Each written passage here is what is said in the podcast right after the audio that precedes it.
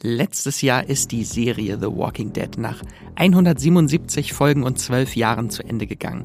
Für das Zombie-Serien-Franchise aber beginnt eine neue Ära mit neuen Spin-offs. Wir geben euch einen Überblick über die neuen The Walking Dead-Serien und nehmen Dead City und Daryl Dixon genauer unter die Lupe. Denn auch wenn ihr die Originalserie nicht zu Ende geschaut habt, solltet ihr diese Ableger nicht ignorieren.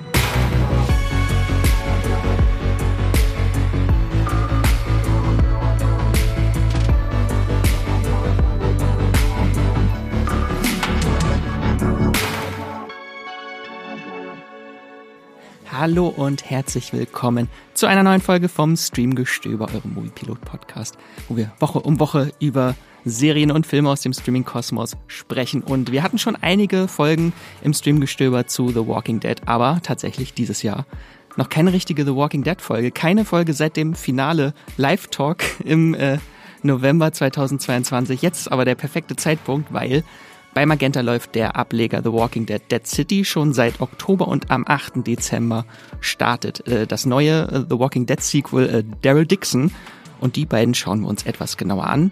Ich, das bin ich, Moviepilot-Redakteur und obsessiver Serienbinger Max und den ultimativen Walking Dead-Experten noch mir gegenüber äh, Sebastian von Filmstarts. Ja, vielen Dank äh, für die Einladung.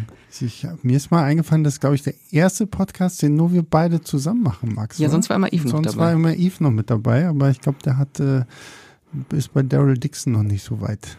Wir haben seit November 2022 ja, nicht ja, über Walking Dead gesprochen. Eine Einstiegsfrage an dich. Glaubst du, The Walking Dead wird jemals enden?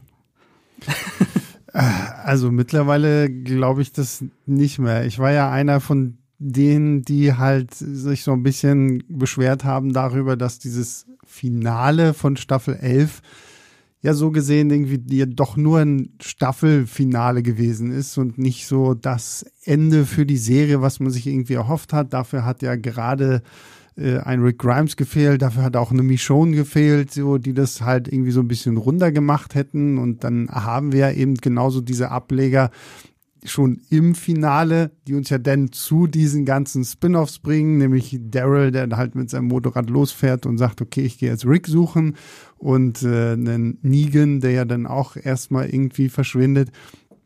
Und ja, ich bin so ein bisschen skeptisch mittlerweile tatsächlich so, weil so cool ich es auch finde, dass sie gerade diesen Figuren jetzt nochmal irgendwie so neue Geschichten geben, denke ich mir dann doch aber auch so, wenn ihr schon weitermachen wollt, dann macht mal was ganz, ganz Neues. So bringt mal so ein bisschen so, weil ja, ich mag Negan, ich mag auch einen Daryl und sowas alles, aber irgendwie, weiß ich nicht, würde ich mir da fast wünschen, dass man wirklich mal so einfach äh, andere Aspekte dieser Zombie-Apokalypse vielleicht noch äh, unter die Lupe nimmt. Als Sag das nicht zu laut, sonst bekommen wir ein zweites World Beyond.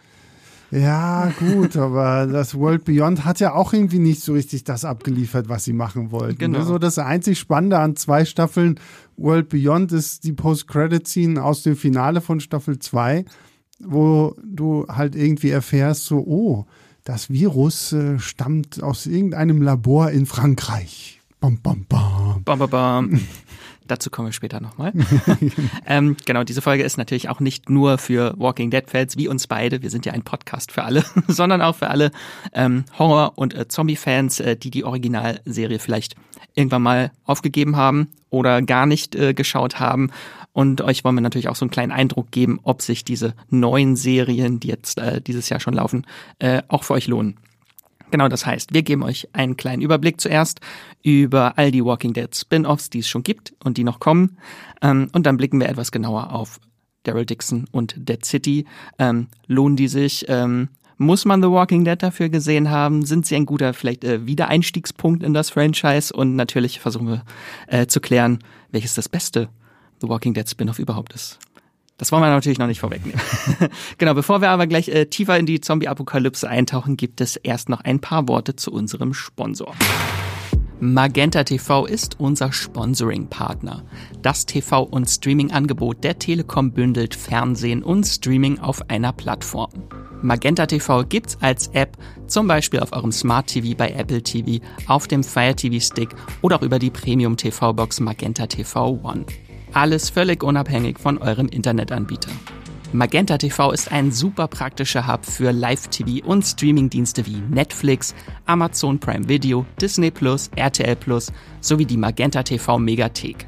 Die ist kostenlos mit dabei und hier findet ihr eine riesige und einzigartige Auswahl an Filmen, Serien und Shows. Mit dabei sind viele brandneue internationale Serien oder Staffeln, die ihr nur bei Magenta TV seht. Zum Beispiel Black Snow, The Congregation, The Crash oder Godfather of Harlem. Wie ihr zu Magenta TV und der Megathek kommt und welche verschiedenen Angebote es gibt, das erfahrt ihr über den Link in den Shownotes dieser Podcast-Folge. Und jetzt weiterhin viel Spaß im Streamgestöber. So, jetzt aber The Walking Dead. Genau, wenn wir jetzt immer von dieser neuen Ära von The Walking Dead äh, sprechen, des The Walking Dead Universums, dann äh, meinen wir natürlich damit die Phase des Franchises äh, nach dem Ende der Originalserie, weil letztes Jahr ist The Walking Dead nach elf Staffeln eingestellt worden. Ähm, und statt Staffel 12 äh, gibt es gibt das äh, Franchise so eine ganz neue Richtung. Also es gibt so eine komplette Weiterentwicklung mit Spin-offs, ähm, die jeweils eigene Geschichten neu aufbauen, Charaktere zurückbringen. Aber die Frage ist natürlich, warum? Warum gibt's das? Was ist deine Theorie, Sebastian? Warum wurde The Walking Dead beendet? Naja, gut, also ich meine, The Walking Dead wurde beendet. Lang lebe The Walking Dead. So, das ist ja so ein bisschen einfach, weil natürlich bei der Mutterserie ja dann auch so die, die Grundlage der Comics dann vorbei ist. Also der ganze Commonwealth Arc ist ja letztendlich auch das Ende von dem, was Robert Kirkman in den Comics äh, abgeliefert hat. Nur ohne die Charaktere aus dem Comic. Genau, genau, äh, weil Rick Grimes ist da ja, dann fehlt er dann auf einmal irgendwie. Aber ich kann natürlich verstehen, warum man da irgendwie jetzt noch so ein bisschen was draufsetzt, weil diese Welt bietet sich ja an, da noch mhm. mehr Geschichten zu erzählen. Und das ist ja, ich finde, das ist ja eine so der großen Stärken von The Walking Dead schon immer gewesen, so dieses Worldbuilding und gerade was ja denn auch so mit äh, diesen unterschiedlichen Gruppierungen da aufgebaut wurde und das mysteriöse CRM, also die Civic Republic und das Civic Republic Military und was hat es mit denen noch auf sich? Und äh, wir gehen ja gleich noch drauf ein. Jetzt haben wir ja mit, mit Daryl Dixon auch mal erstmal so den, den ersten Blick so über einen großen äh, Teich so und sehen mal, oh, wie ist es denn irgendwie in Europa abgelaufen und sowas alles das bietet sich an, weil so dieses ganze Zombie-Thema ist natürlich, ist ja jetzt nicht zwingend gebunden an einen Rick Grimes, so. Das kann man ja noch groß ausbauen. Das hat man ja auch bei Fear the Walking Dead gesehen. Das lief ja dann auch acht Staffeln jetzt. Mhm. Ja, ne? ja. Also, ähm, Stoff ist da ja wirklich genug da, um da mehr draus zu machen. Ich glaube, also es hat natürlich verschiedene Gründe, natürlich auch erzählerische. Ähm, ich weil es gibt keinen offiziellen Grund, warum die Serie mhm. eingestellt ist, nur halt auch Aussagen von äh, Cast und Crew, dass die doch recht kalt erwischt wurden und eigentlich geplant hatten, das länger zu strecken mit dem ah, okay. Commonwealth. Mhm. Äh, deswegen wurde die dann auch auf 24 Folgen dann ja verlängert, mhm. dass sie das noch schnell alles irgendwie abfrühstücken konnten. Natürlich äh, in den Jahren sind so ein bisschen die Quoten gesunken. Ähm, es ist einfach auch ein extrem großer Cast gewesen bei The Walking Dead und über die Jahre haben sich, glaube ich, auch viele Verträge von Cast und Crew einfach ähm, sind, glaube ich, sehr teuer geworden, auch für AMC, dass das vielleicht auch einmal mhm. so ein Geldding ist. Und natürlich ist es auch äh, ein logischer Schritt zu sagen, ja, wir beenden das jetzt, aber wir führen das dann halt weiter mit ähm, kleineren Eventserien, die günstiger in Anführungszeichen mhm. sind. Ich glaube, die äh, ähm, der City-Serie war wesentlich teurer als eine Staffel Walking Dead mit nur sechs Folgen. Ähm, aber natürlich, du hast halt äh, kein, die alten Lizenzverträge, die jetzt sich über zehn Jahre, elf Jahre, zwölf Jahre angestaut haben, was ja früher hat, war äh, bei Fox äh, in Deutschland zumindest mhm. oder international auch, ähm, die hatten die Ausstrahlungsrechte für The Walking Dead und da können natürlich auch AMC viel neu verhandeln, wenn sie quasi wieder das auf Null setzen mit einer neuen Serie. Und du hast jetzt so einzelne Charaktere, ähm, und hast dann vielleicht auch nur ein, zwei Hauptdarstellende, die du äh, bezahlen musst mit dem vollen Gehalt, anstatt jetzt so einen riesen Cast mit äh, 12, hm. 20 Leuten.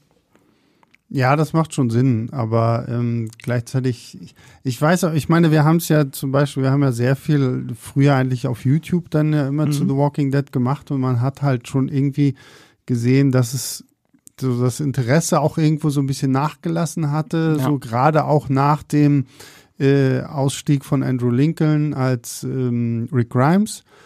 Gleichzeitig finde ich, was man zum Schluss nachher so gemerkt hat, so war dieses Veröffentlichungsprinzip von, von AMC in den USA ja auch so super merkwürdig so, weil die AMC Plus Kunden haben sie ja die Folgen schon irgendwie eine Woche vorher bekommen, bevor sie dann auf Disney Plus tatsächlich erschienen sind. Dadurch waren die natürlich dann aber auch schon eine Woche vorher illegal halt online zu finden und sowas. Und das hat so die, ich sage jetzt mal, für uns Berichterstattung über halt die einzelnen Episoden, was wir eigentlich immer irgendwie dann auch so mit den Livestreams auf Moviepilot oder mit den Recap-Videos im Allgemeinen gemacht haben, irgendwie sehr erschwert, weil du redest, keine Ahnung, über Folge 4 und Leute haben aber schon irgendwie Folge 5 gesehen und sind dann in den Kommentaren so, boah, krass, ah, und da, und da, da passiert das und das und so. Das, das finde ich, war irgendwie so ein bisschen komisch und ähm, ich glaube aber, AMC merkt es langsam, zumindest äh, jetzt bei den letzten Folgen von Fear the Walking Dead äh, war das so, dass sie jetzt nur noch ein paar Stunden vorher bei ah, AMC ja, Plus. Ist, äh, ja, ja vorher war es so, glaube ich, auch immer, dass die, dass es dann irgendwie so zwei Tage vorher war und dann, ähm, ja, es ist, es ist ein bisschen schwierig und ich finde mittlerweile ist es auch echt so ein bisschen schwierig geworden, ein The Walking Dead Fan in Deutschland zu sein, weil die ja alle so verteilt sind. So, ne? Also die, die Mutterserie ist bei Disney Plus, Amazon Prime hat World Beyond und Fear the Walking Dead. Prime hat die schlechten Spin-offs. Ja, genau. Und äh, äh, Magenta hat ja jetzt dann die ganze nächste die, Ära. Die ganze nächste Ära, auch Tales of the Walking Dead und jetzt halt ähm, Daryl Dixon und Dead City so, da das ist ähm, muss man ganz schön immer gucken, so, oh, oh wo, wo, wo kriege ich jetzt noch wieder mein Abo her, damit ich auch schön weiter gucken kann. Ne? Ja. Vielleicht gehen wir das nochmal einmal aufgeschlüsselt, nochmal übersichtlich äh, durch. Also welche Spin-offs es natürlich schon gab abseits. Also The Walking Dead ist die Mutterserie mhm. von allem und da gab es dann als erste große Spin-off-Serie Fear the Walking Dead, die jetzt im November nach acht Staffeln zu Ende gegangen ist, im November. Ähm, genau, die könnt ihr bei Amazon Prime Video streamen. Sebastian, hast du Fear the Walking Dead gesehen? Hast du? Ich gehöre ja zu. Ich habe ja immer gesagt. Du hast dich lange geweigert. Ich, ich habe mich lange geweigert, habe ja dann bis Staffel 4 auch irgendwie geguckt. Dann verschwand ja ähm, Madison. Und ich habe ja eigentlich früher mal gesagt, sobald Madison wieder auftauchte, fange ich auch wieder an. Aber ich, ich habe es bislang immer noch nicht geschafft, mich dazu durchzuringen, jetzt nochmal irgendwie mit Fear the Walking Dead anzufangen. Weil Tu's immer, nicht. Tu's ich, nicht. Ja, weil ich auch gehört habe, so, ah, na, äh, Staffel 5 ist, soll, soll ja irgendwie noch schlimmer sein als äh, Staffel 4. Und Aber Staffel 6 ist gut und danach wird's wieder schlecht. Ja, genau so. Und das, das, da dachte ich mir immer so ein bisschen so, mm, ja, nee. Außerdem so diese ganze Fokus dann eher ja auch auf Morgan, der ja aus der, der Mutterserie rübergegangen ist und dann taucht Dwight, dieser ehemalige Savior und der Negan dann plötzlich auch da. Das war mir irgendwie ein bisschen zu viel rumge... Und auch mit Figuren, so wo ich sage, okay, Morgan interessiert mich schon, hatte mich schon in The Walking Dead irgendwann nicht mehr interessiert. Ähm, deswegen, nee, also äh, brauchst glaub, du nicht. Brauchst glaub, nicht wieder einsteigen, das ja, Serienfinale ist absolut ich, auch nicht enttäuschend. machen so, also ja, okay. Ganz schlimme Enttäuschung. ähm, genau, dann haben wir etwas, was noch enttäuschend ist. Ähm, das zweite The Walking Dead Spin-off, äh, The World Beyond oder World Beyond, mm. äh, gibt es zwei Staffeln. Das war eine Miniserie, die von vornherein auf zwei Staffeln ausgelegt wurde. Die könnt ihr auch bei Amazon äh, streamen. Die eigentlich so ein bisschen was Neues machen wollte, mal so eine Teenie Coming-of-Age-Geschichte mhm. in der Postapokalypse erzählen wollte, das aber auch nicht so richtig durchgezogen hat.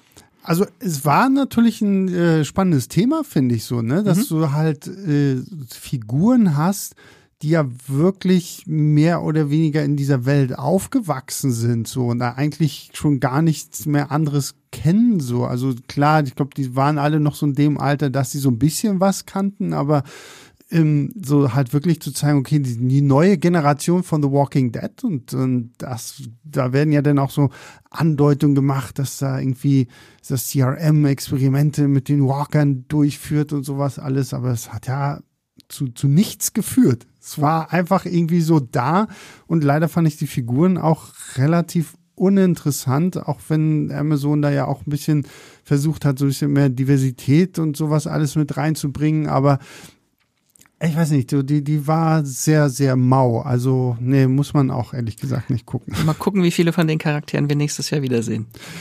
Ja, ich meine, das, das Finale ist ja zumindest was bestimmte Figuren angeht, ja doch sehr, sehr offen und äh, ein, zwei, drei könnten ja irgendwo wirklich nochmal auftauchen. Ja. Ne? Genau, und dann haben wir noch das äh, Anthologie-Spin-off äh, Tales of the Walking Dead, das dann mit jeder Folge eine andere Geschichte erzählt hat. Habe ich Kann man so tatsächlich, stehen lassen. habe ich tatsächlich gar nicht gesehen. Ähm, kann ich nicht zu sagen, außer dass ich nur weiß, dass ja im Alpha auch nochmal, also die, die große Antagonistin der Whisperers, ich vergesse den Namen der Schauspielerin immer. Samantha Morton. ja, stimmt, eine tolle Schauspielerin. Ähm, dass die da ja auch irgendwie nochmal eine Episode hat, ne? Genau, das ist so ein Prequel, so die Anfänge der Apokalypse, Mm, wie sie mit ah, ihrer okay. Tochter nochmal eine ganz andere Gemeinschaft noch kennengelernt Okay. hat und dann äh, später äh, Whisperer trifft. Mhm. Ähm, genau, das sind, äh, die gibt's auch bei Magenta TV und jetzt kommen wir natürlich auf die neue Spin-off-Ära, äh, die dieses Jahr begonnen hat und da sind bisher schon drei Spin-offs quasi bestätigt oder einige sind schon da. Äh, dieser neuen Ära, das ist einmal The Walking Dead Dead City. Ähm, da wird es auch eine zweite Staffel geben, die wahrscheinlich aber erst 2025 zu sehen ist. Wegen Streikgründen äh, konnte die noch nicht gedreht werden. Dann gibt es Daryl Dixon, die jetzt in Deutschland diese Woche startet. Äh, dort äh, befindet sich Staffel 2 fleißig schon äh, in Produktion gerade. Die kommt definitiv nächstes Jahr. Und dann, was auch nächstes Jahr im Februar kommt, zumindest bei AMC, ähm, und dann auch bei Magenta TV, da steht aber das Startdatum noch nicht fest, ähm, ist The Ones Who Live. Auch ein sehr interessanter Titel. Ähm, genau, die dann Rick Grimes und Michonne wieder vereint und zurückbringt. Genau, aber wir reden heute über die zwei, die es jetzt schon gibt, Dead City und Daryl Dixon.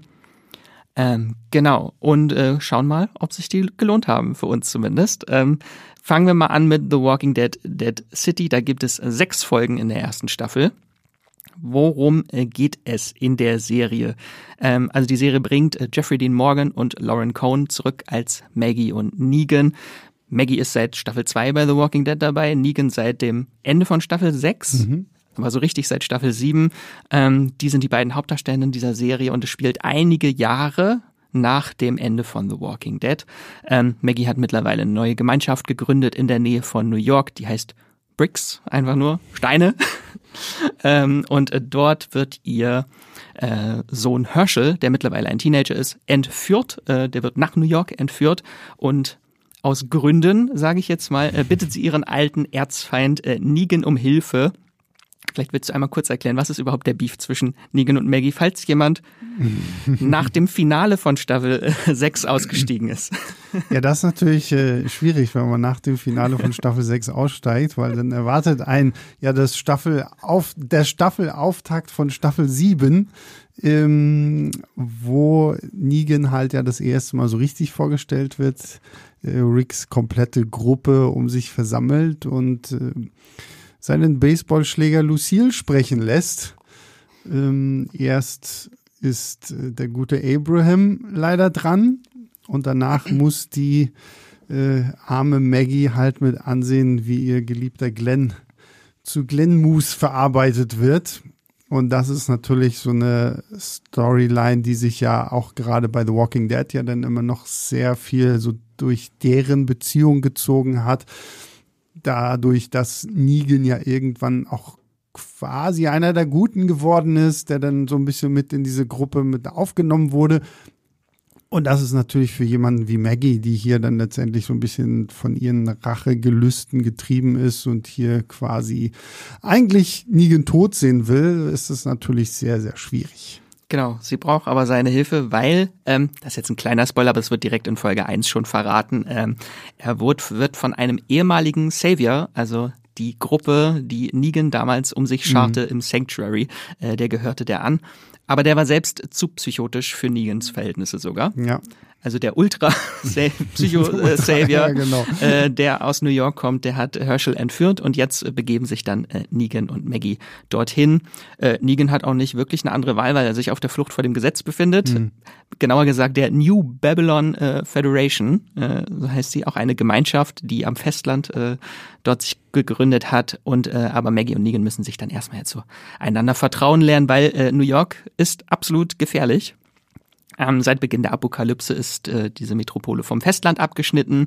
Ähm, das Leben der Überlebenden ist von Anarchie bestimmt und äh, Millionen von Untoten äh, ziehen durch Häuserschluchten und Kanalisationen durch Manhattan. Genau. Ich glaube, das ist so ein bisschen so habe ich irgendwas Wichtiges vergessen? Aber das ist, glaube ich, die Grundprämisse. Nee, das ist die Grundprämisse und ähm, das finde ich auch für mich so der, der größte Selling Point für Dead City Staffel 1. Also die Tatsache, dass wir nachdem wir halt in der Mutterserie ständig nur irgendwie durch den Wald getrapst sind und halt mal hier so ein bisschen so kleine Vorstadtartige Locations hatten. Aber wir kennen jeden Baum in Virginia jetzt. Ja, genau. Dass wir jetzt halt wirklich mal so in die Großstadt kommen, fand ich phänomenal. Das fand ich sehr, sehr geil. Ich hatte so, so ein bisschen ähm, Last of Us Vibes wenn mhm. man so das erste Mal dann so richtig in der ersten Episode ja dann auch schon nach Manhattan kommt und du halt so diese verfallenen Wolkenkratzer siehst und wie dann irgendwie auf den Straßen so die die gepark die die verlassenen Autos noch sind, manche dann ja auch irgendwie so geparkt, dass ganze Straßenzüge blockiert werden und sowas alles, wo ich wirklich dachte, ja geil, so mhm. das ist jetzt halt mal wirklich so The Walking Dead auf eine, eine, eine andere Ebene als das, was ich halt vorher gesehen habe, weil selbst Fear the Walking Dead, die haben ja zwar noch angefangen so in der Großstadt, aber irgendwann sah es halt auch mehr und mehr aus wie The Walking Dead.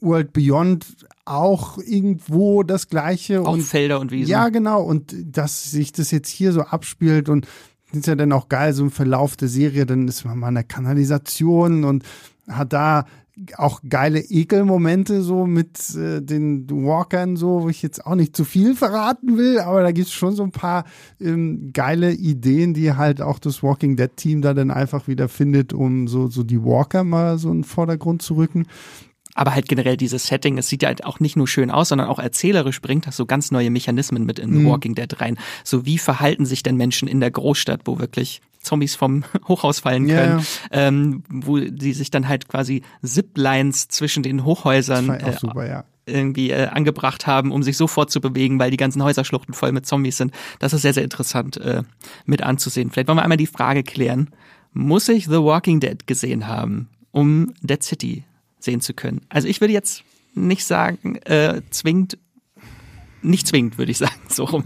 Ich, würde Jein sagen. So, ich glaube, es ist ein bisschen schwierig. So, also theoretisch funktioniert es eigentlich auch ganz gut so, weil selbst so dieser, ich, ich glaube, ich könnte mir sogar vorstellen, dass wenn du einfach nur Dead City guckst, ohne dass du das davor gesehen hast, ist so dieser Beef zwischen Negan und Maggie so fast schon wie so ein Mysterium, weil du weißt, okay, sie hasst ihn und er versucht ja aber irgendwie ihr gerecht zu werden, so, aber was ist da jetzt so drin so? Und ich meine, im Laufe dieser ersten sechs Episoden wird es ja selber auch nochmal irgendwie so. Wir sehen aufgetan. auch oft nochmal Flashbacks, Flashbacks zu genau. der Szene, dieser einen Szene. Ähm, trotzdem ist es natürlich ähm, spannender zu gucken, wenn du halt wirklich so die ganzen Zusammenhänge kennst und weißt, was sie ja eigentlich auch schon gemeinsam durchgestanden haben und äh, was sie halt erlebt haben, als sie noch irgendwie gegeneinander gekämpft haben.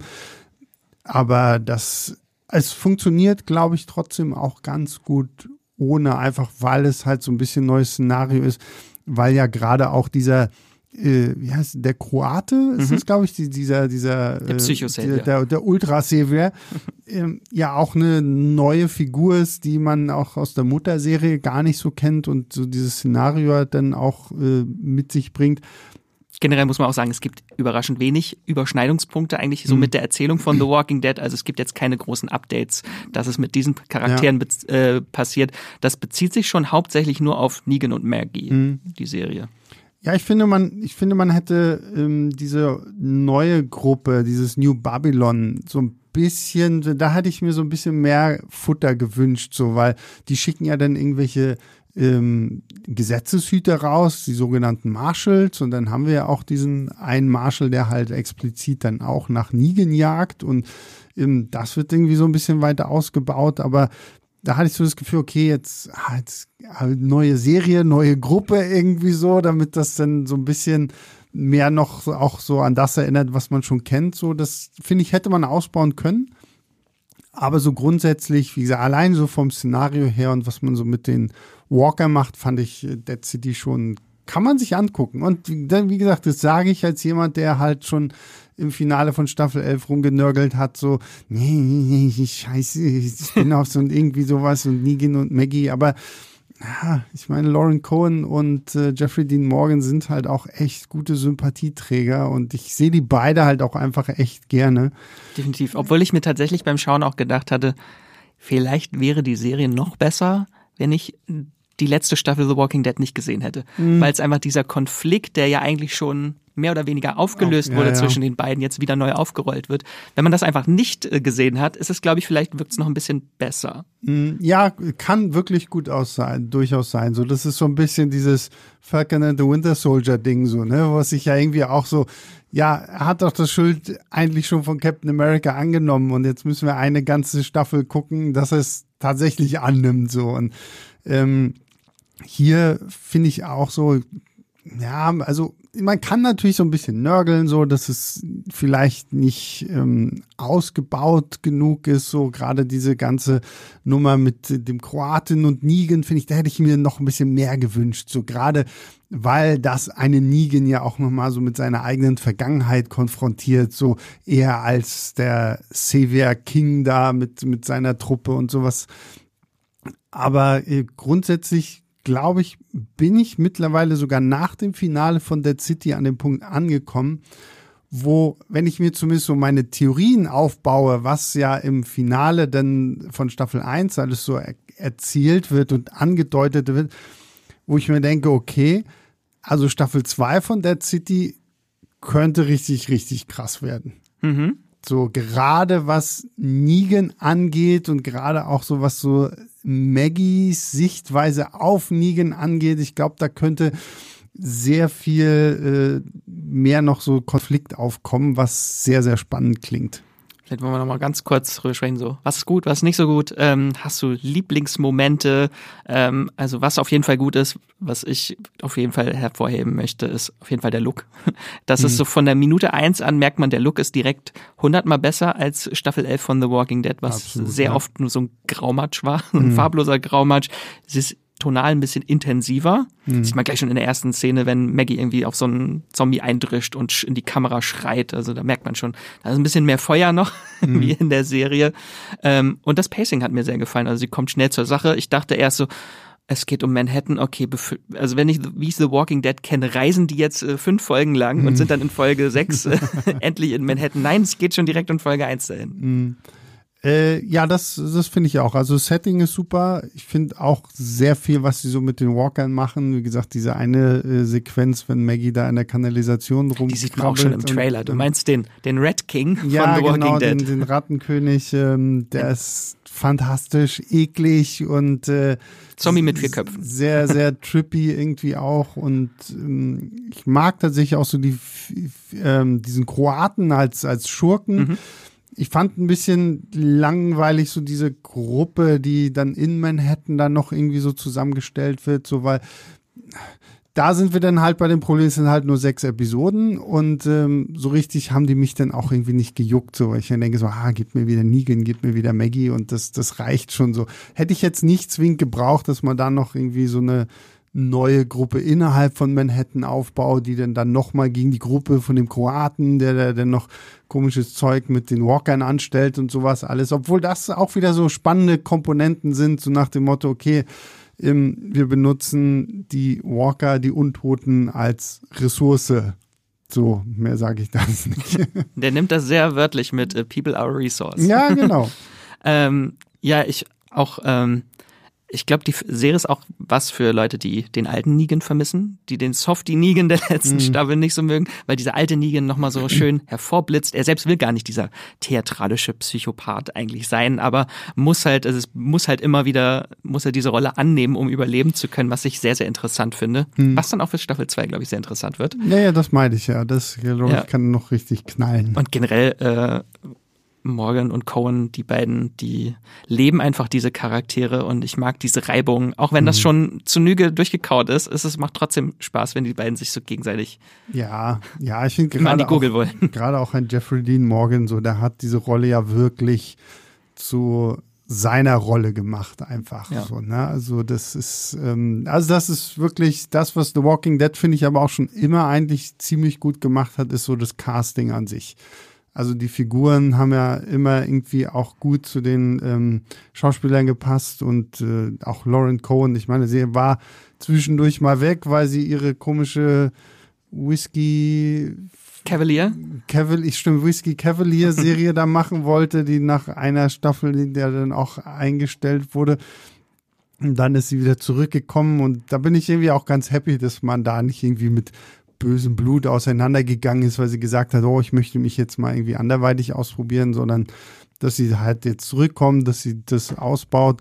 Ähm, ich bin da auch gespannt, so gerade Staffel 2 könnte ja wahrscheinlich auch so ein bisschen mehr so sie und äh, ihren Sohn auch so noch in den Vordergrund rücken. Das fand ich nämlich sehr spannend, so dass es eher so ihre Nicht-Charakterentwicklung so im Vordergrund steht, dass sie eigentlich so festhängt in diesem Ja. Hass gegen Negan und diese Rachegefühle, dass sie damit eigentlich so ihre ganzen Beziehungen in ihrem Umfeld so zerstört hat, so ihr und Sohn. gerade ja, das, was das Sohn. dann halt mit ihrem Sohn anstellt, so gerade dieses Gespräch im Finale, was sie dann im Auto kurz haben, so, wo ich mir echt dachte, so, okay, krass, so, so, wenn du das quasi von deinem eigenen Sohn ins Gesicht geworfen bekommst, so, das, das stellt sicherlich schon einiges an.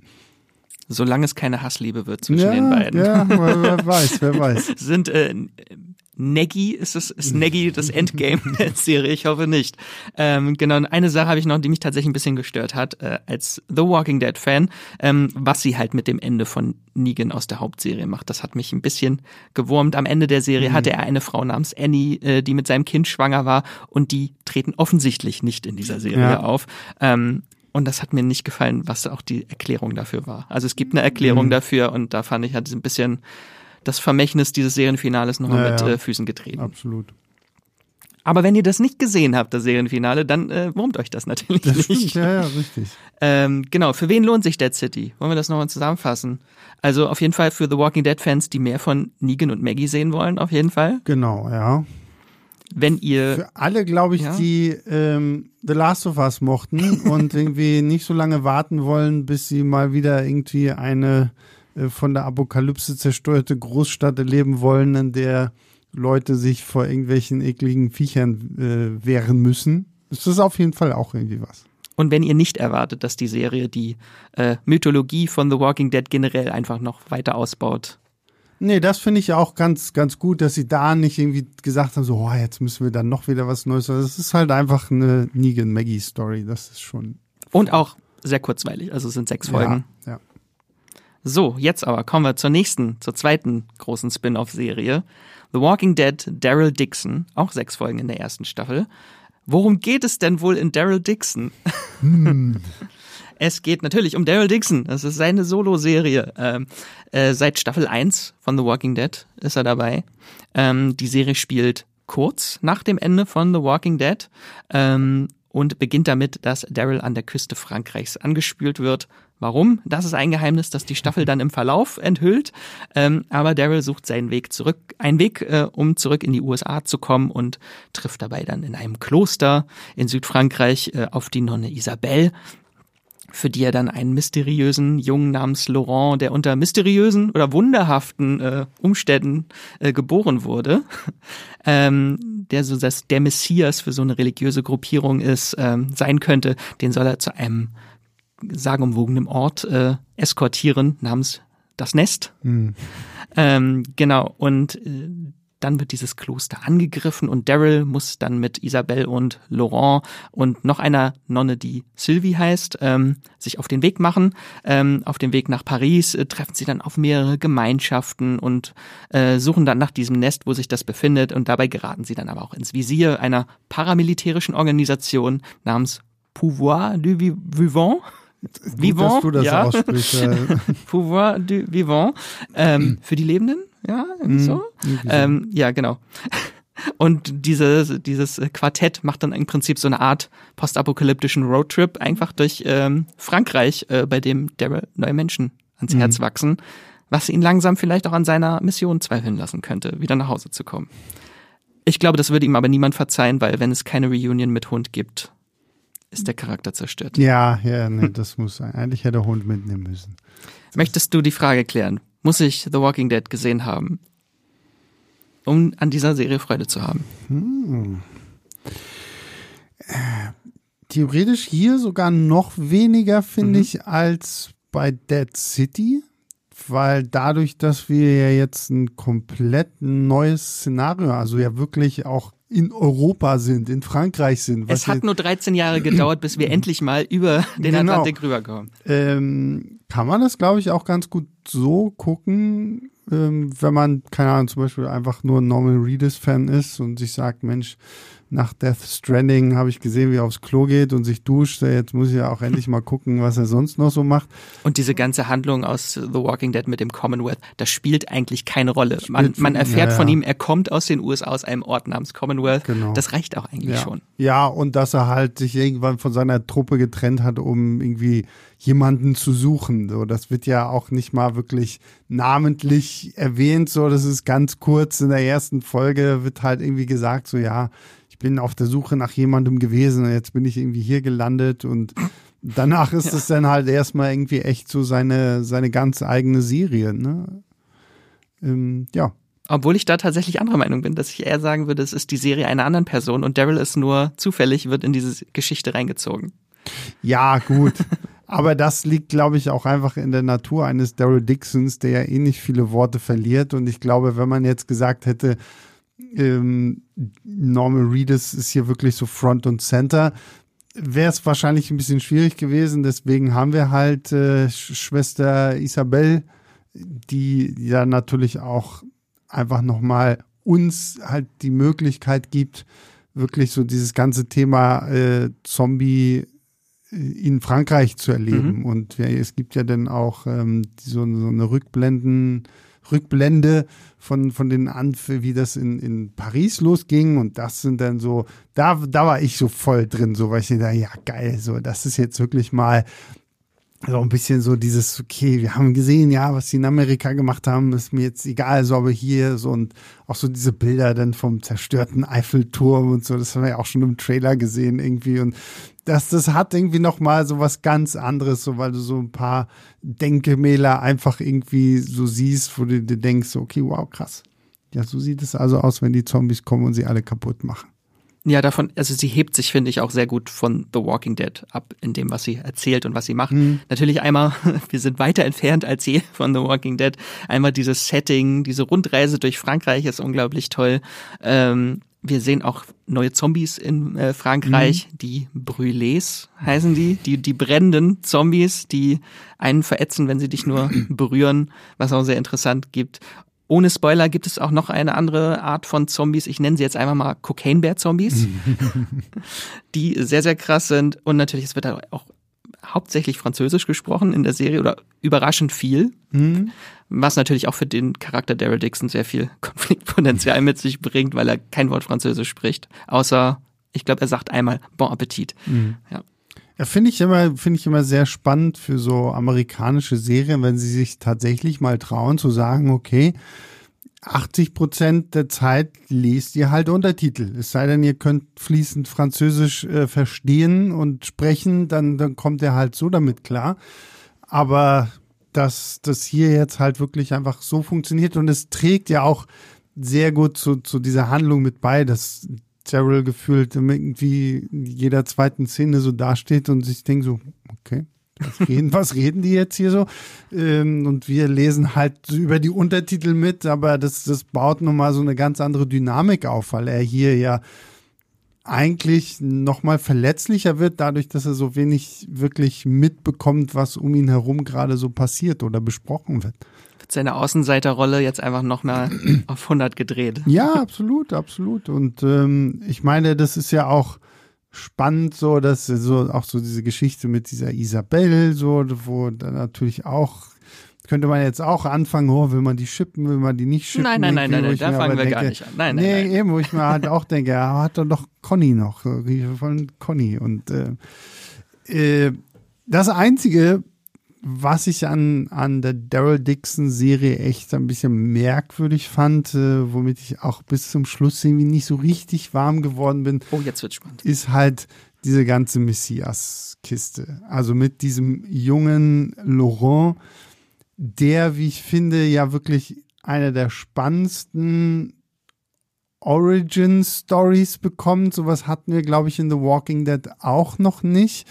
Ähm, wodurch natürlich. The, The Last of Us Fans werden sich bestimmt abgeholt fühlen davon. Ja, aber, aber hier so dachte ich so, okay, ja, äh, cool. Natürlich ist es auch irgendwo ein Thema, was man mal anreißen kann, so und, und aber ich habe mich so ein bisschen gefragt, so, so, wohin soll das jetzt führen? Also haben wir jetzt wirklich so eine Art Zombie-Jesus irgendwie, der Zombie-Jesus so, so durch so das Meer der Zombies teilt und da irgendwie durchgeht. So, da hat mir denn so für die Story so ein bisschen Futter gefehlt, so um, um das ein bisschen besser zu machen, weil am Ende des Tages war es halt für mich mehr so dieses, ja, wir brauchen jetzt einen MacGuffin, damit Daryl halt von diesem ersten Kloster nach Zum Paris, nach Paris geht, um da dann irgendwie halt dieses Nest zu finden, wo er dann halt diesen Jungen hinbringen muss.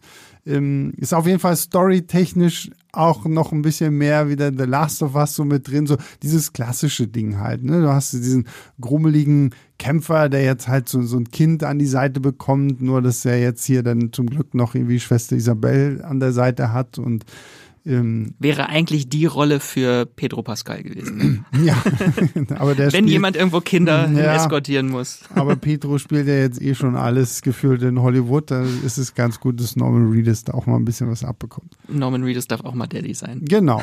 ähm, ich fand das tatsächlich sehr interessant. Ähm, dieses, diese Mystik, die das Ganze so mit reinbringt, so dieses Gibt's da irgendwie was Übernatürliches, mhm. was da irgendwie mit reinspielt? Oder ist es einfach nur der, der Glaube, der die Menschen wollen einfach nur an so etwas glauben, um da durch diese schweren Zeiten zu kommen? Das fand ich einfach sehr interessant. Also das wirkt mhm. immer alles so, so ein bisschen neblig, die Serie, so, oh, kann man Zombies wegbeten? Da gibt's so eine Traumsequenz. Ja, also grundsätzlich finde ich das auch nicht schlecht, wenn es halt irgendwo zumindest schon mal so angedeutet worden wäre, dass sowas auch möglich ist, hätte ich vielleicht eher abkaufen können. Vielleicht muss ich die Serie normal gucken, um so mit so mit dem Hintergrund. Ich meine, es wird jetzt um Gottes Willen, also für alle, die jetzt zuhören und denken, ach du Scheiße, ist das jetzt hier The Walking Dead.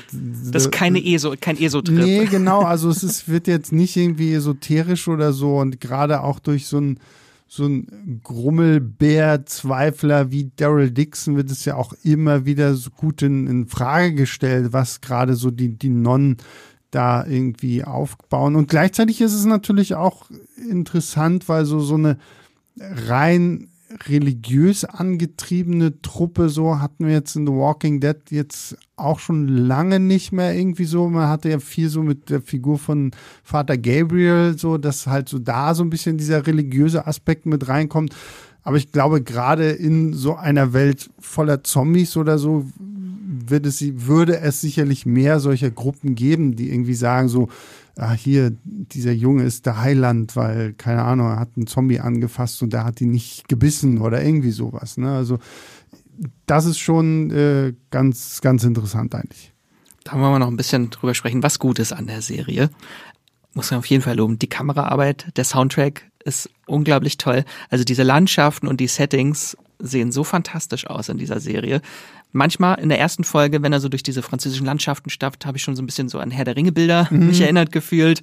Äh, es gibt Burgruinen, es gibt diesen knarzenden, zerfallenden Eiffelturm, dieses postapokalyptische Paris generell ist ein ganz großes Highlight äh, für mich gewesen. Und ja, dieser Nachtclub da in Paris, wo sie denn auch sind. So, ja. ja, also das ähm auch wie auch hier wieder, wie, wie wir schon vorhin gesagt haben, so bei Dead City, einfach so die Tatsache, dass du wirklich mal ein komplett neues Setting hast und das Schöne ist bei, bei Frankreich, dadurch, dass es ja jetzt wirklich eigentlich so ein sechs Folgen langes Road-Movie ist, hast du ja auch wirklich, wie du schon meintest, so unterschiedliche Sachen so, ne? So und die haben wirklich halt auch an diesen Orten gedreht und mhm. das finde ich, merkt man.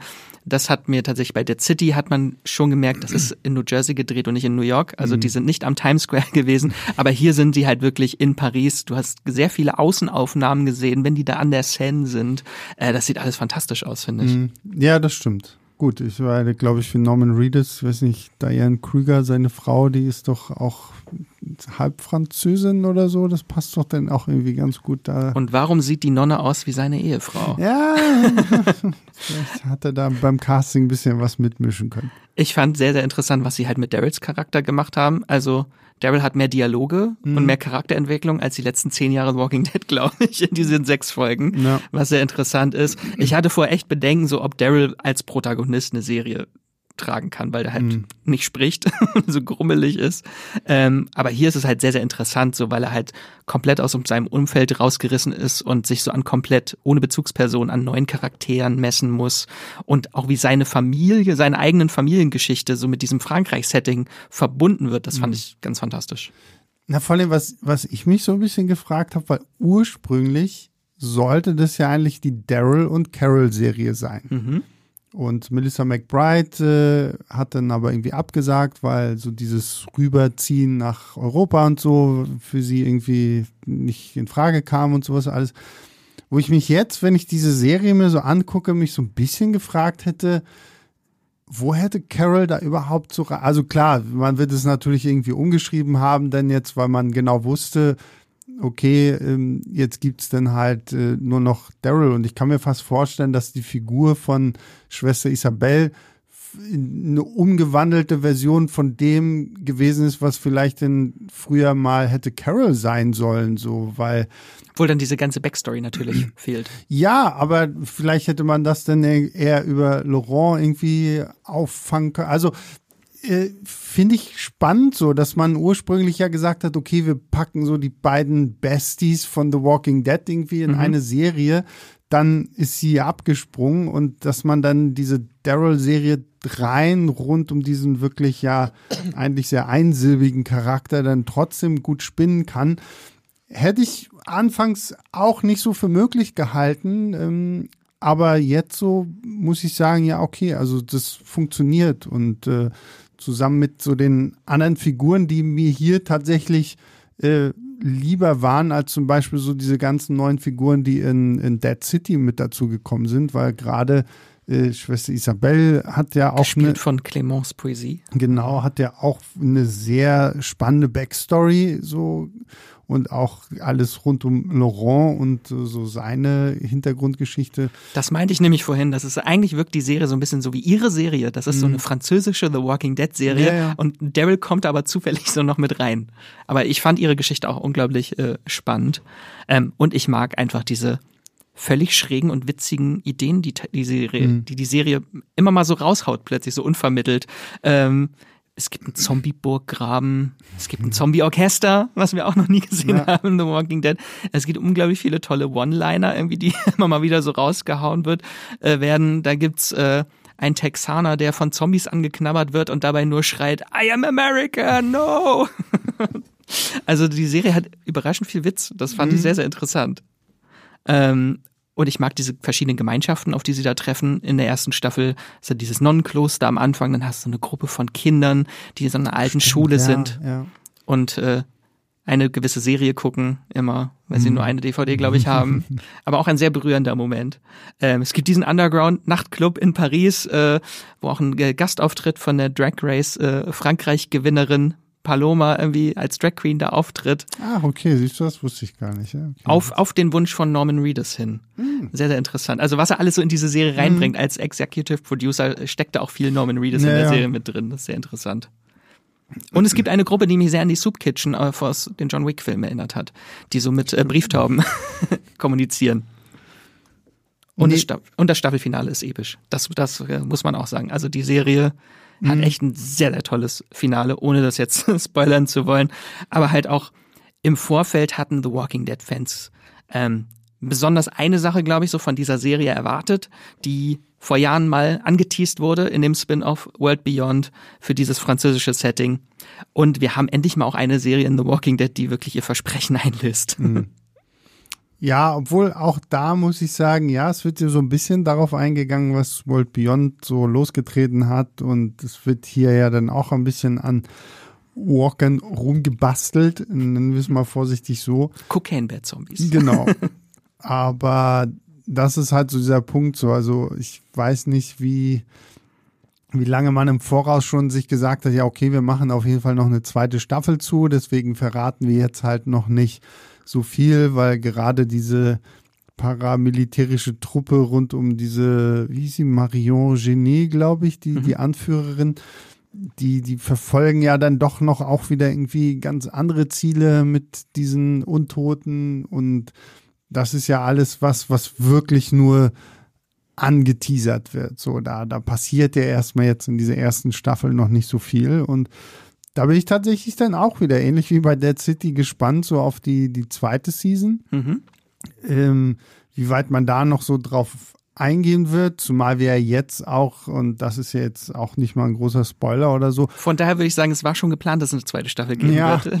Ähm, halt wissen, dass Carol dann jetzt doch wieder zurückkehren wird. Also es gab das ja gibt schon, schon Trailer. Genau. genau, es gab schon den Trailer, wo man das halt gesehen hat, dass sie sich äh, auf die Suche jetzt dann doch begeben hat nach, nach Daryl. Dafür kriegt die zweite Staffel sogar noch einen Untertitel, The Book ja, of Carol. Ja, das, The Book, äh, sorry, also das hat mich an The Book of Boba Fett und an, an Spiral from The Book of Saw irgendwie erinnert. So, ich weiß immer nicht, was dieses The Book of irgendwie soll. Was haben die eigentlich mit den Büchern immer? Ja, ja. weiß ich nicht. Lesen doch alle gar nicht so viel.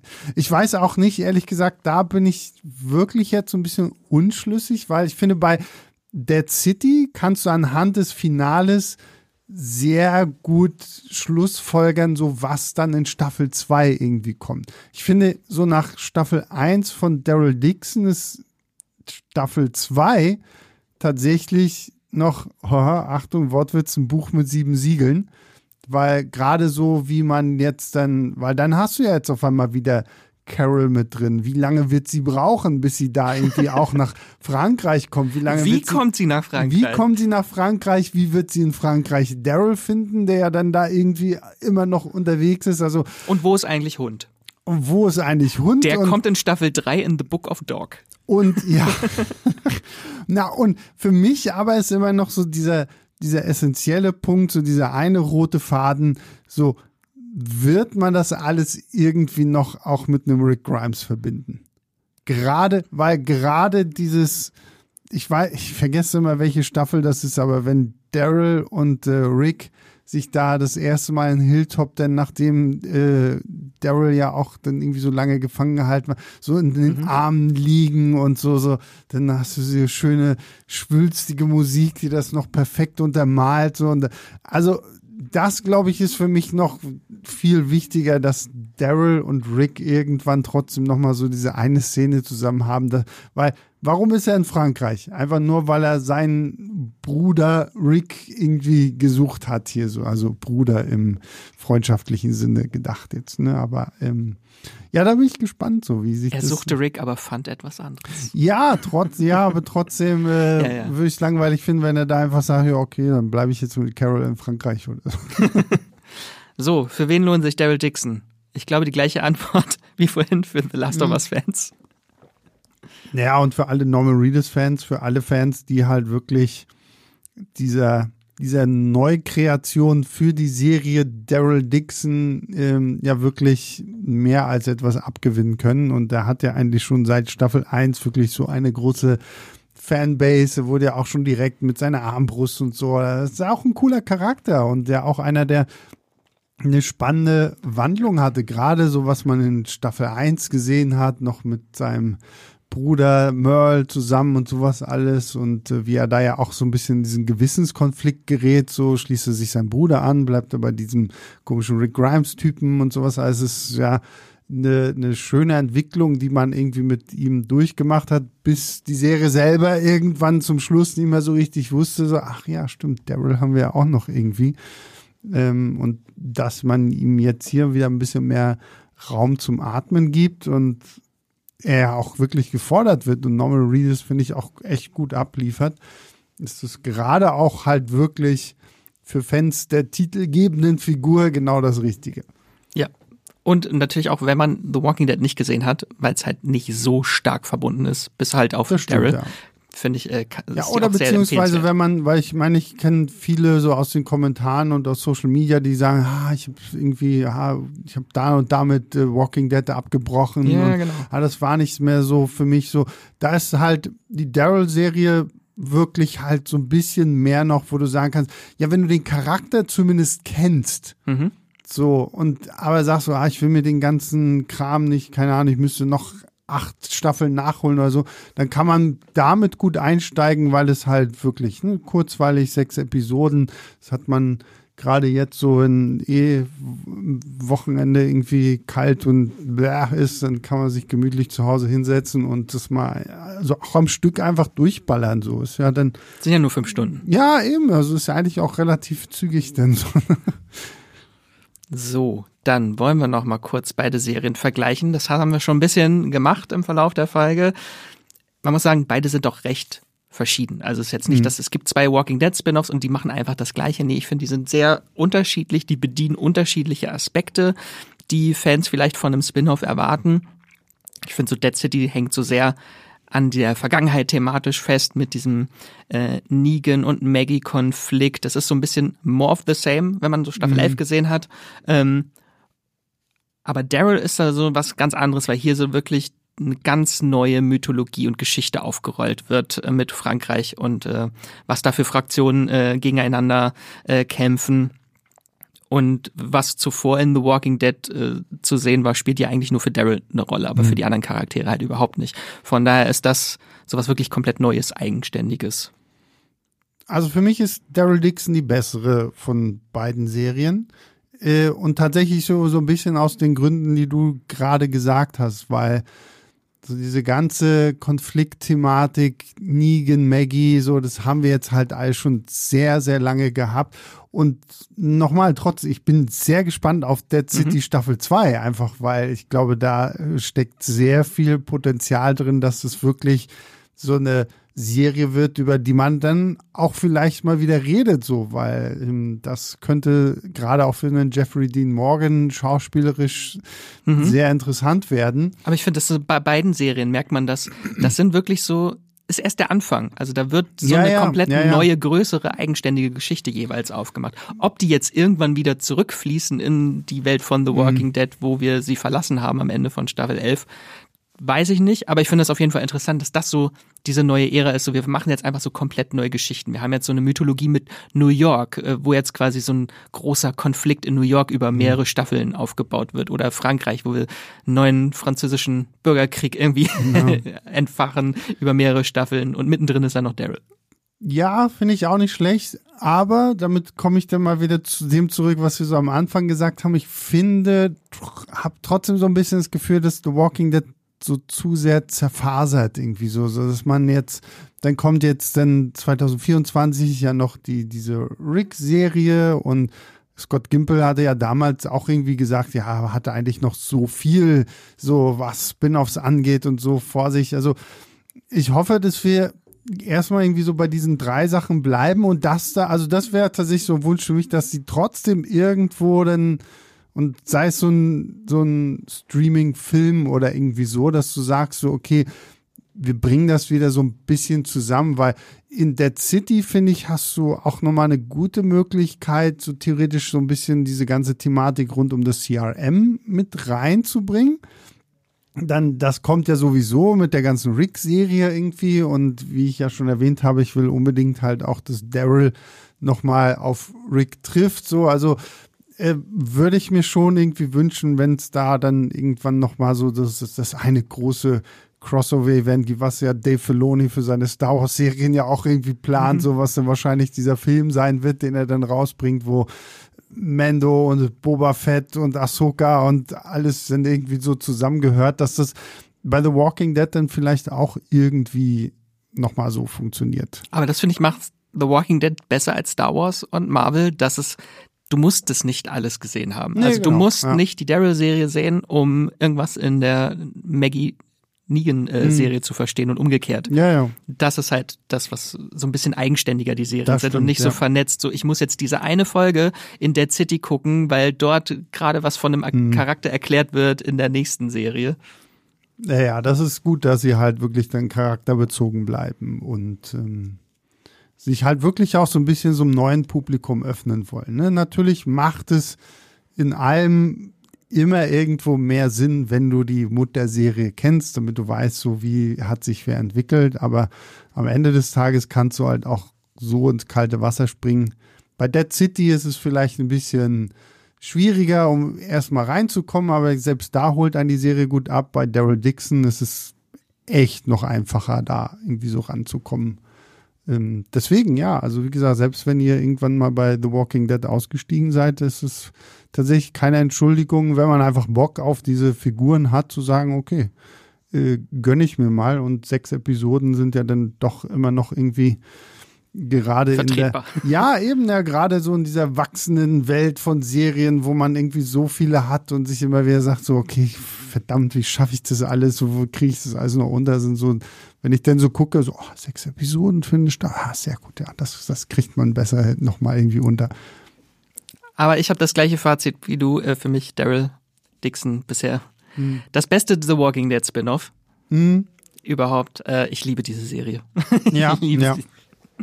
Ähm, ich freue mich da sehr auf Staffel 2. Ich freue mich bei beiden Serien auf Staffel 2, aber bei Daryl. Äh, ich mag einfach diese, diesen Mix irgendwie aus Horrorserie, Drama und dann noch diesen Witz, der da jetzt irgendwie so mit reinkommt. Äh, äh, sehr abgefeiert, die sechs Folgen. Sehr gut. So, damit sind wir durch mit The Walking Dead. Zum Abschluss wollen wir euch noch Streaming-Tipps, ein Streaming-Tipp äh, mitgeben, der uns gerade begeistert, weil eigentlich würde jetzt jeder von uns beiden einen Tipp mitbringen. Aber tatsächlich haben wir beide die gleiche Serie, die wir mitbringen wollen. Ach so, nee, nee. Ähm, du hast jetzt noch eine andere. Ich, ich habe jetzt, nachdem du mir das schon geschrieben hattest, na, dachte ich, na okay, dann äh, nehme ich äh, was anderes, weil darf ich einfach. Ja, ja, ähm, los, leg los. Weil ich glaube, ich habe mein neues Lost gefunden. Mhm. Äh, auf Paramount Plus mit äh, From. Hast du mit Andrea gesprochen? Für sie ist es auch. Achso, nee, nee, tatsächlich gar nicht. Nein, ist auch schon sehr gefeiert, nicht. die Serie. Ähm, ich, ich habe jetzt äh, vor kurzem halt äh, so ein Paramount Plus Abo mir geholt und äh, einfach, weil ich so auch so ein paar Filme noch irgendwie schauen wollte. Und dann wurde mir halt immer irgendwie so From vorgeschlagen und auch äh, viele haben mir so auf, auf Insta dann mal wieder empfohlen, so, ah Mensch, Sebastian, du musst unbedingt mal From gucken und so. Und ich so, ah, okay, hm, gut. Ja, und dann habe ich irgendwie die erste Episode angefangen, war erstmal geflasht von diesem Intro zur Serie, weil wir sind ja in so, so einem kleinen Dörfchen mitten im Nirgendwo, wo die Leute sich nachts in ihre Häuser einschließen, weil irgendwas lauert draußen. Und in diesem Intro hast du dann so ein kleines Mädchen, das so ein Klopfen an ihrem Fenster hört und dann hingeht und die Gardine wegschiebt und steht da so eine kleine Oma und sagt, oh, lass mich doch rein. Und ähm, du sollst halt keinen reinlassen, aber dieses kleine Mädchen lässt die Oma halt rein und Oma wird halt ein Monster und frisst sie dann auf und ähm, dann, dann haben wir halt so im Hauptfokus halt so eine Familie, die auch in diesem in dieser Stadt landet und halt nicht mehr rauskommt. Und jetzt ist so ein bisschen die Frage, oder die vielen Fragen, so wie kommt man da raus? Was hat es überhaupt damit auf sich? Was sind diese Talismane, die man irgendwie an seine Türen und im Haus irgendwie verteilt, damit diese Monster nicht reinkommen? Was sind diese Monster und keine Ahnung was? Und ist ja auch so eine große Ensemble-Serie, einfach weil man ja wirklich sehr, sehr viele Figuren aus dieser kleinen Stadt da irgendwie mit drin hat. Es ist ja sogar hier Harold Perrineau aus äh, Lost selbst mhm. mit dabei, der hier den Sheriff spielt. Und ich war echt sehr geflasht, so direkt von Anfang an, eben, weil du halt auch hier so diesen geilen Mix hast aus diesen Horrorelementen, aber dann auch so dieses ganze Mystery, obwohl Staffel 1 dann noch gar nicht so viel, also so immer so ein bisschen, aber noch nicht so den Fokus drauf legt, sondern auch ähnlich wie Lost damals mehr so dieses Survival. Wir, genau, erstmal Survival und halt Figuren vorstellen. Ja. So. Und ähm, ich habe jetzt gerade erst äh, vor kurzem, ich muss mich ja noch vorbereiten auf unseren großen Serien-Rückblicks-Podcast, weil Staffel 2 kam ja jetzt erst dann mhm. dieses Jahr raus. Deswegen Staffel 1 habe ich jetzt, äh, äh Staffel 2 habe ich jetzt angefangen gerade und und da war es halt nämlich. Ich habe nämlich die erste Folge von Staffel 2 geguckt und wirklich gedacht, so, so okay, jetzt, ich habe mein, ich habe mein neues Lost gefunden, so, weil als, als großer Lost-Fan so mal wieder so eine Mystery-Serie zu haben, so, wo ich irgendwie so nach jeder Folge irgendwie da so, so what, was, oh Gott, was ist das jetzt noch zu bedeuten und was ist das so? Äh, finde ich sehr, sehr cool. Sehr, sehr tolle Serie. Wirklich auch zwischendurch schön blutig tatsächlich, so, wenn diese Viecher da mal ankommen. Äh, tolle Schauspieler, wirklich geile Charaktere, finde ich auch, die so, so sehr unterschiedlich alle mit dieser Situation umgehen. Ich finde in der ersten Staffel dieser Typ, der da auch drin aufwacht und glaubt, das ist so eine Art Escape Room, was sein, sein reicher Kumpel ihn zum, zum Geburtstag geschenkt hat und der das halt alles nicht für voll nimmt, war auch irgendwie mal so eine geile Idee, so das so umzusetzen, so du wachst jetzt in so einem Szenario auf, was total absurd ist und du denkst halt erstmal, ja, okay, ist halt irgendwie so ein Spiel, so wie The Game von Fincher oder so. Mhm. Und ähm, deswegen, äh, lange Rede, kurzer Sinn, From sehr, sehr toll. Also nächstes Jahr soll ja dann auch irgendwie Staffel 3 kommen oder so. Habe ich sehr, sehr viel Bock drauf und macht wirklich sehr, sehr viel Spaß. Ich hoffe, sie ist nur, die haben einen Plan, wo das hinführt. ja, das hoffe ich bei solchen Serien natürlich auch immer. Aber ja, gut, das äh, ist, ich, ich bin erstmal zuversichtlich, weil so, so das jetzt, was ich bisher gesehen habe, hat mir sehr gefallen. So, da haben wir was für Horrorfans. Jetzt habe ich noch was für Sci-Fi-Fans mitgebracht. Eine Serie, die bei, Par äh, bei Paramount, wollte ich jetzt auch schon sagen, bei Amazon Prime Video streamt seit November. Äh, und zwar Mrs. Davis. Yes. Und da sind wir auch wieder bei Lost, mhm. nämlich Damon Lindelof. Genau. Äh, auch Watchmen und The Leftovers genau. hat er gemacht. Genau, die hat er gemeinsam mit Tara Hernandez, einer äh, The Big Bang Theory Autorin, gemeinsam geschöpft, die Serie. Und es ist eine Sci-Fi-Serie über künstliche Intelligenz. Darüber gibt's ja eigentlich äh, viele Serien über diese Thematik, aber keine ist so schräg und abgedreht wie äh, Mrs. Davis. Im Kern geht es so um Religion und Glaube und was, wenn Technologie dies ersetzt. Mhm. Ähm, Genau, im Zentrum steht da eine Nonne, Schwester Simone, äh, gespielt von Betty Gilpin. Und in dieser Welt von Mrs. Davis gibt es ein Programm, eine intelligente Assistentin wie Siri oder Alexa, ähm, die heißt Mrs. Davis und die hat nahezu gottgleiche Macht mhm. erlangt. Also sie verspricht den Menschen ein Leben ohne Hunger und Krieg und ultimatives Glück und kaum ein Mensch kann sich natürlich dem, kann dem natürlich widerstehen, außer Schwester Simone, aus äh, persönlichen Gründen. Ähm, doch selbst in einem abgeschiedenen äh, Kloster gibt es kein Entrinnen vor dieser sehr manipulativen KI und allwissenden KI. Und äh, diese eröffnet aber Simone eine einmalige Chance. Ähm, die Nonne soll den Heiligen Gral finden, den ultimativen MacGuffin überhaupt, mhm. äh, und zerstören. Und wenn ihr das gelingt, dann wird sich die KI im, Gegensatz, äh, im Gegenzug selbst für immer abschalten. Das ist so der zentrale Konflikt der Serie. Und das, was die Serie daraus macht, ist einfach nur absoluter Wahnsinn. Also mhm. es ist ein ganz kruder, wilder Genre-Mix mit absurden Ideen, die auch von Folge zu Folge immer unberechenbarer wird, werden. Äh, da gibt es singende Bankerinnen, die an einem See stehen. Es gibt Selbstmordachterbahn. Äh, es gibt Sneakerwerbung, christliche Sneakerwerbung. Äh, äh, unglaublich viele schräge Ideen hat die Serie. Ähm, eine abgeschlossene Miniserie in acht Folgen, die auch so ihr narratives Versprechen konsequent einlöst, was ich auch sehr, sehr erfrischend fand, dass man nicht eine Serie mit einem Cliffhanger endet, wo man dann bangen muss, mhm. wird sie vielleicht abgesetzt, wird sie verlängert. Hier ist es schon abgeschlossen. Ich fand, ich habe die jetzt auch äh, angefangen. Ich bin jetzt, glaube ich, bei Folge 5 oder so. Mhm. Ähm, Warst du dann schon bei den Bankerinnen? Nicht, dass ich dich jetzt gespoilert nee, habe. Nee, das ist okay. das, aber ähm, nee, finde ich auch. Also das ist wirklich mal so ein auch erfrischend anderes Konzept einfach. Mhm. Ich habe manchmal auch so ein bisschen so das Gefühl, da steckt auch so ein bisschen The Big Lebowski mit drin, so wenn halt so diese unterschiedlichen Gruppierungen halt die die arme Simone da äh, jagen und wenn man dann auch so ihre ganze Backstory erfährt, so gerade auch mit äh, mit mit ihrem Papa und ihrer Mutter und sowas alles. Also das, wie du schon sagtest, ist sehr lustig sehr coole Action tatsächlich mhm. auch äh, und einfach eine, eine sehr clevere, tolle Geschichte rund um halt so dieses Thema AI, weil die AI vergibt ja auch Flügel So für, für Leute, die halt. Religion würde mit Gamification. Ja, genau, so richtig. Und äh, das ist, ist echt sehr, sehr cool gemacht. Und äh, Betty Gilpin in der Hauptrolle. Ich kannte sie bislang eigentlich nur aus diesem, wie ist der, The Hunt, dieser, mhm. dieser Film da über diese und sie hatte die Hauptrolle in Glow, dieser Wrestling-Comedy-Serie äh, bei Netflix. Ja, jetzt musste sie gucken. Ja, die, ja, jetzt möchte ich dann tatsächlich gucken, weil Betty Gilpin ist hier in äh, Mrs. Davis wirklich sehr, sehr cool. Also kann ich dir empfehlen. Und Großer Geheimtipp.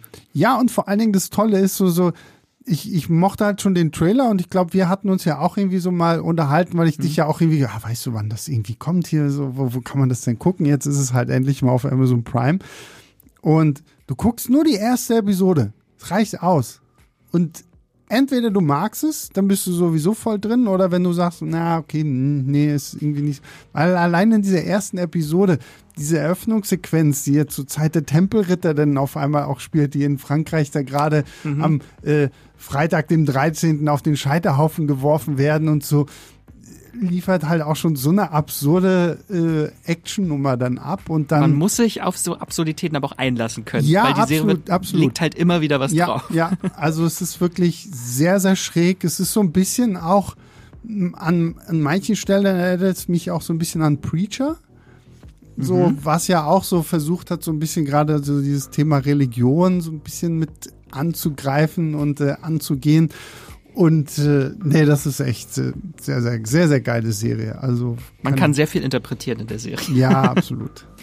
ähm, genau, das ist äh, Mrs. Davis. Äh, sind glaube ich acht Folgen sind das. Mhm, genau. genau. Bei Amazon Prime.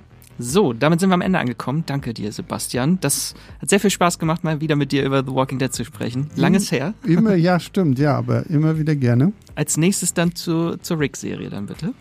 Genau, ja. Aber vorher haben wir ja noch unseren großen Jahresrückblick ja, das sowieso. auf äh, Movie Pilot Stream Gestöber, wo wir über unsere Serien reden. Mich gespannt, was du wieder für eine Zahl in den Raum werfen willst, wie viele Serien du dieses Jahr geschafft hast. Diesmal sind es keine 300 geworden. Oh, was ist los, Max?